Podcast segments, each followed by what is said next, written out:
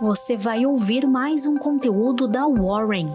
Estamos nas redes sociais como Warren Brasil. Acesse nosso site warren.com.br e saiba mais.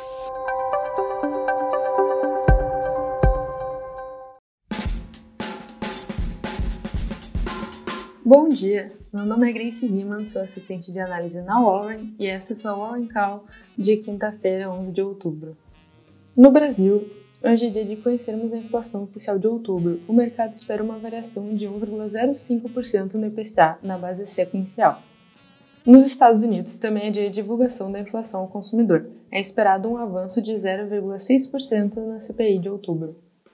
Ambipar, Azul, Bradespar, CA, Americanas, Magazine Luiza, Grupo Soma, Natura, Lojas Renner, Qualicorp, B3, BR Maus, CCR, Cirela, Estec, Energisa, Semig, Sanepar, Sabesp, Random, Rumo Logística, Rap Vida e IRB Brasil divulgarão seus resultados para o terceiro trimestre. Fatos que marcaram o dia de ontem.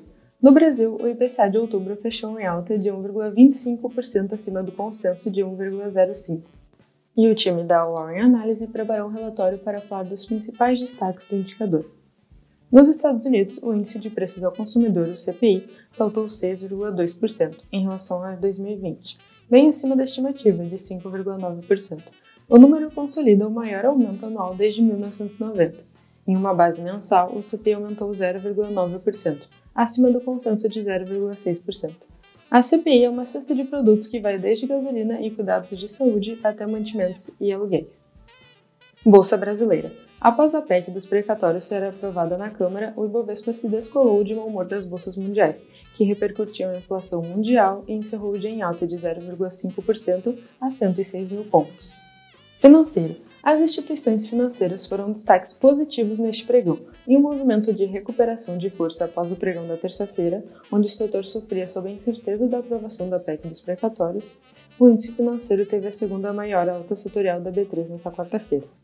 Os papéis do Bradesco assumiram a liderança de ganhos do índice. Logo atrás, o Banco do Brasil emplacava seus papéis nas maiores altas do dia. Varejo. Bom para cachorro. Após o forte balanço trimestral, a rede de Pet Shops Pets está preparando o follow de cerca de 854 milhões. As ações da companhia saltaram nessa quarta, com os investidores de olho em possíveis movimentos de M&A que podem vir após tamanha capitalização. A varejista de moda CA está pagando 415 milhões ao Bradesco para retomar a operação própria de crédito em lojas. A ideia é que no próximo mês a companhia já lance o CA Pay, solução que promete uma experiência totalmente digital, rápida e de fácil contratação pelo cliente. Saúde. A rede de hospitais Mater Dei reportou lucro líquido de 43,6 milhões no terceiro trimestre, alta de 19% na base anual. A receita líquida da empresa cresceu cerca de 23% na comparação entre os dois anos, para 240 milhões de reais. A rede de farmácias Raia Drogazil registrou uma alta anual de 21% em suas receitas líquidas, acima do consenso, atingindo 6,07 bi. O lucro da companhia ficou praticamente estável, na mesma base de comparação, em 173,6 milhões. Locadoras de automóveis. Acelera! Na noite da terça-feira, a Localiza divulgou seu balanço ao mercado. A companhia registrou um lucro líquido de 671,4 milhões no terceiro trimestre, mais do que o dobro registrado no mesmo período de 2020. A cifra foi impactada pela forte demanda e também pelo ganho fiscal, devido à mudança na depreciação de veículos para aluguel.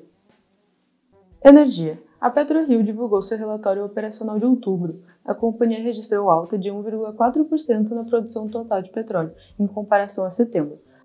Apesar do crescimento, vale lembrar que a produção foi afetada pelas interrupções de dois poços no campo de Tubarão Martelo, o volume de vendas saltou quase 78% no mês.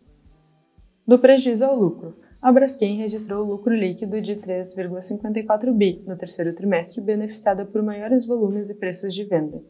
Os spreads internacionais de seus produtos químicos foram um grande responsável por aumentar a receita líquida da companhia em 77% na base anual, que ficou em 28,2 bi. Apesar da alta, os papéis da Braskem despencaram no mercado os resultados vieram abaixo das estimativas. Imobiliário. Impulsionado pelas vendas de sua divisão nos Estados Unidos, a construtora MRV reportou um lucro líquido ajustado de 230,6 milhões, o que representa um salto de 64%. A administradora de shoppings Iguatemi registrou prejuízo líquido de 57,9 milhões no terceiro trimestre de 2021, revertendo o lucro de 61,7 milhões de um ano atrás. O resultado é reflexo da variação de preço da ação do Infracommerce, que se excluída, o lucro seria de 32 milhões. Indústria.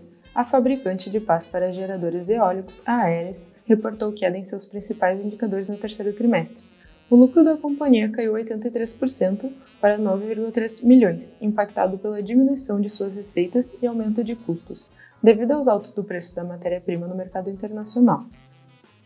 A fabricante de armas Taurus lucrou 166,4 milhões no terceiro trimestre, o que representa um crescimento de 64% na base anual. A produção de armas da companhia bateu recorde no período, a 615 mil unidades. O volume de vendas atingiu 609 mil, com o mercado nacional superando pela primeira vez a marca de 100 mil unidades. Bolsas americanas. Wall Street estendeu mais um dia de baixa, com as ações recuando após a leitura dos preços ao consumidor mostrando o maior salto anual em 30 anos. O Nasdaq teve a maior queda do dia, 1,7%, impactado pelo salto nas taxas a Treasuries de 10 anos. Juros Brasil. A surpresa com uma inflação mais alta levou o mercado de juros futuros a precificar uma alta mais agressiva do Banco Central nas próximas reuniões. As taxas com vencimentos mais curtos, de 2022 até 2024, encerram a quarta-feira em alta. Cripto. A inflação não parece temporária para o mercado. Em dia de surpresas negativas, as criptomoedas saltaram, com os investidores tentando proteger seu poder de compra, na afinidade de mineração de criptativos. Dólar. O mercado de câmbio surfou junto aos ralis da Treasury de 10 anos nos Estados Unidos. O índice de dólar DXY, que mede o desempenho da divisa norte-americana em relação a moedas pares de países desenvolvidos, atingiu o nível máximo em 12 meses, subindo 0,9%. Em relação ao real, o dólar encerrou em alta de 0,1%, cotado a R$ 5,50. E essa foi a sua Warren Call de hoje. Espero que você tenha gostado e que tenha um excelente dia. Até a próxima!